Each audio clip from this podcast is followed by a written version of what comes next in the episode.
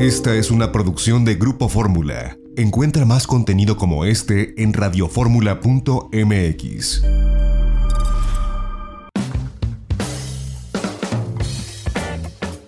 Yo te agradezco, secretaria Michelle Friedman, secretaria de, Turismo, eh, titular de Cefotura allá en Yucatán, que nos tomes la comunicación para Grupo Fórmula. ¿Cómo estás? Muy buenas tardes. Muy buenas tardes, muchas gracias por permitirme estar contigo y con el auditorio de Fórmula. Oye, pues eh, este anuncio que, bueno, pues es a todas luces una noticia muy importante para el sector, el hecho de que se pospone para marzo del año entrante el tianguis turístico, será ya de 2021. Eh, primero que nada, quisiera preguntarte, secretaria, ¿qué implicaciones le, le conlleva a Mérida, que ya estaba, bueno, listo, vaya, desde marzo, ¿no? Ahora septiembre, ahora el próximo marzo. Me imagino que habrá cuestiones logísticas de inversión que pues tienen que reorganizarse o reagendarse allá en Yucatán. Así es, como bien dices, ya marzo estábamos listos para un tianguis histórico. La verdad es que habíamos alcanzado extraordinarios números, números récord incluso en la llegada de compradores, el número de citas, y eso nos tenía muy contentos. Iba a ser un tianguis histórico, lo será, no, no quiero hablar en pasado, lo será. Eh, eh, para el mes de mayo tenemos programada la, presentación de más de 60 nuevos productos turísticos, entre otras muchas noticias muy buenas para el estado de Yucatán. Eh, pero, bueno, estamos convencidos de que las cosas se van a dar en el momento adecuado. Yo creo que toda crisis trae oportunidades. Estamos viviendo un momento atípico que no tiene precedente en la industria turística y para ese tipo de momentos se necesitan decisiones también atípicas y, creativas, disruptivas. Yo creo que lo que hicimos con, con el Tianguis es lo más adecuado porque estamos innovando una feria de acuerdo a como lo están haciendo muchas otras ferias eh, internacionales con un híbrido que tiene un componente digital y un componente presencial y en un momento en donde pues realmente no sabemos eh, cuándo termine la crisis por COVID y cómo termine, cómo nos encontramos los destinos, me parece que lo más sensato es eh, lo que presentamos, que es este Tianguis 360, así lo llamamos, en donde en septiembre respetaremos las fechas, tendremos un espacio digital para un encuentro eh, de citas de negocio, para prenegociaciones entre oferta y demanda, que podrán eh, dar un seguimiento hasta culminar con el Tianguis presencial en marzo de 2021, dando tiempo a que los destinos y la oferta tengan oportunidad de reconstruirse y de actualizarse de acuerdo a, las nuevas tendencias. Sabemos que, eh, bueno, la organización del Tianguis es prioritariamente Sectur, en conjunto con Sectur, ustedes, por supuesto, como, como gobierno del Estado, como Secretaría de Turismo, por ser el Estado y la ciudad sede, pero en, en este sentido, ¿cómo ha sido la comunicación, sobre todo con los compradores internacionales, con toda la gente que estaba, eh, pues ya, digamos, con un lugar pagado dentro del Tianguis o registrados como asistentes? Cómo ha sido esta comunicación y la respuesta de parte de todos ellos que son los actores principales dentro de un tianguis turístico con relación a cambiar la fecha y estar en marzo de 2021 con ustedes en Mérida. La respuesta ha sido extraordinaria, incluso desde el primer momento en que cambiamos fecha por la llegada de esta crisis del COVID-19, eh, tuvimos la confirmación de todos los compradores de que asistirían a septiembre y ahora los hemos estado contactando. De hecho, la decisión la hicimos tras un consenso con diferentes líderes de la industria y también con varios compradores que nos garantizaron que veían con buenos ojos esta decisión y que estarían presentes tanto en el digital como en el presencial.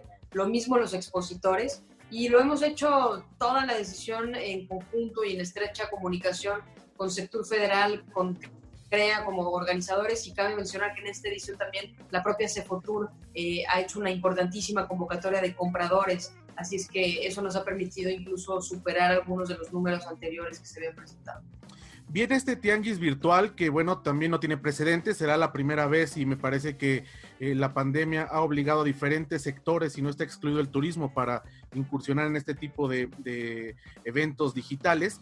Cuéntanos cómo va a ser la presencia de Yucatán y qué tienen eh, proyectado desde Cefotur para pues alimentar este tianguis o hacer pues algo que va a ser algo que nunca se había visto, ¿no?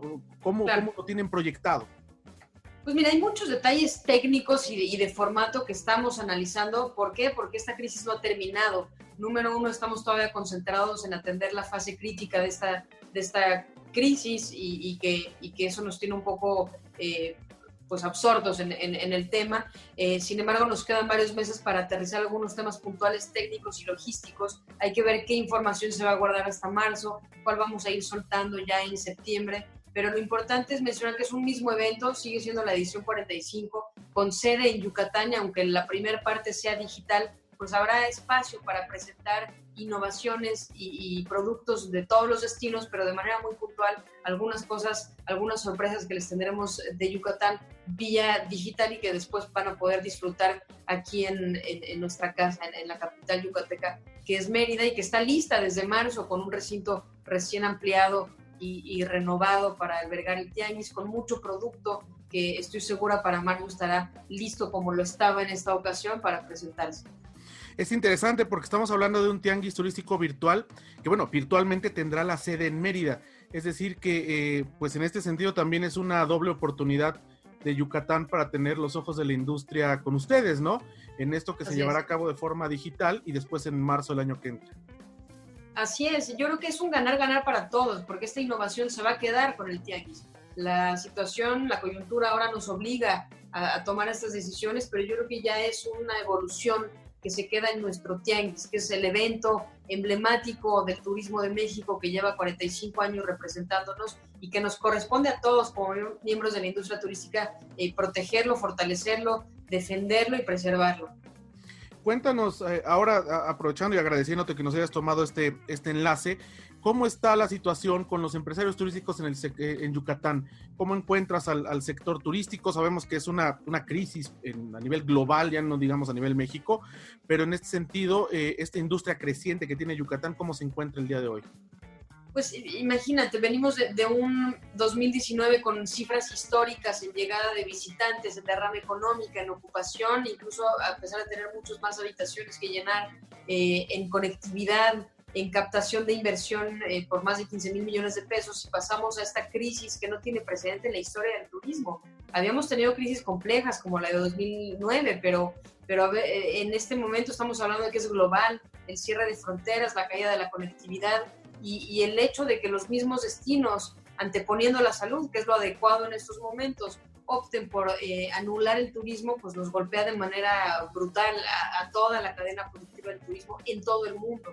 Eh, Yucatán no es la excepción, sin embargo hemos trabajado muy de la mano de la industria a través de las cámaras, eh, a través de los clústeres también por segmento, para identificar áreas de oportunidad y para hacerle frente de manera eh, rápida a esta situación, primero anteponiendo la salud, segundo aprovechando este espacio de confinamiento para la reconstrucción del destino, para la capacitación, para el análisis de tendencias, para, para la actualización de productos de acuerdo a, las, a, lo nuevo que viene con el turismo post-COVID. Y finalmente va a concluir con el plan de reapertura, de, de, reactivación turística que ya tenemos trabajado y que lanzaremos en el momento que sea oportuno. Ahorita no es momento de promover turismo, es momento de estar presentes, es momento de prepararnos para cuando sí sea oportuno.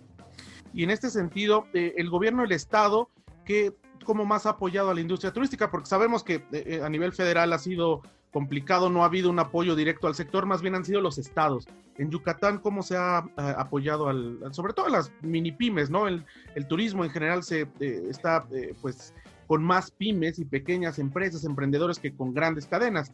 En ese sentido, ¿cómo ha sido el apoyo estatal allá en, Yucatán? Qué bueno que lo mencionas, porque uno de los objetivos principales que nos hemos planteado con el plan de, contingencia frente al COVID-19 en el turismo es la preservación de la oferta. Es muy importante para nosotros que no se pierdan empleos, que no se pierdan establecimientos, que se mantenga la oferta lo más posible para que al momento de reactivarnos estemos completos. Va a ser mucho más sencilla la reactivación teniendo toda la, oferta completa.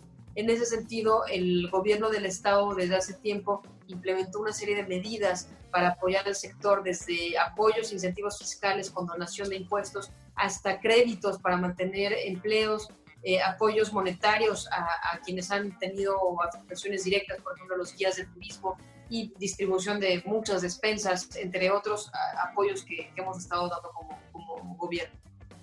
Finalmente, secretaria, eh, con la experiencia que tú tienes trabajando en el turismo en, muchos eh, flancos desde hace tanto tiempo, pues cómo vislumbras tú así a nivel general, eh, pues lo que venga para la industria, ya no digamos para Yucatán, sino a nivel global. ¿Tú crees que el mundo será otro? ¿Crees que la recuperación será paulatina? Sé que no, no se trata de hacer futurismo, pero con la experiencia que tienes, ¿cómo vislumbras tú la post-crisis, digamos, la post-pandemia?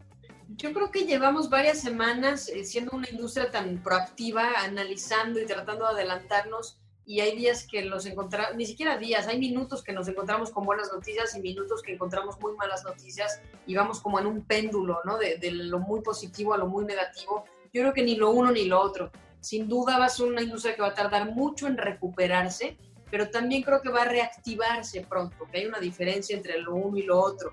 Eh, no va a ser inmediato, va a ser paulatino, mercado por mercado, segmento por segmento, y vamos a tener que ser oportunos para elegir cuáles son esos primeros pasos que damos y de qué manera lo hacemos bien para que no recaigamos en una crisis. Sí creo que el COVID viene a cambiar el mundo entero, viene a cambiar el turismo, pero eventualmente regresaremos a la normalidad, eventualmente habrá una cura y un control sobre esta pandemia y habremos heredado muchos aprendizajes sobre buenas prácticas, mejores eh, prácticas en cuanto a higiene y procesos en los destinos, en cuanto a un turismo más personalizado, de más identidad, más sostenible, pero también volveremos a viajar con confianza y, hay que ver hacia ese futuro.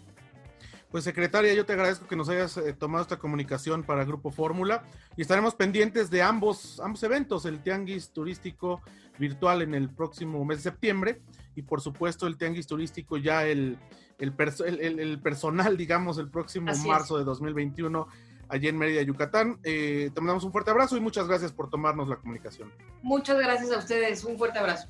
Interesante lo que comenta la secretaria de Turismo de Yucatán, Michelle Friedman, con relación a esta pues cancelación, postergación del Tianguis para 2021, el Tianguis virtual que habrá en septiembre. Por cierto, hay otro que no tiene que ver con Sectur, Tianguis virtual de las Américas que se realizará ahora en el mes de junio. Vamos a un corte y de regreso. Miguel Torruco, el secretario de Turismo Federal, en los micrófonos de itinerario turístico. No se vaya, tenemos más en este sábado. Esta fue una producción de Grupo Fórmula. Encuentra más contenido como este en radioformula.mx.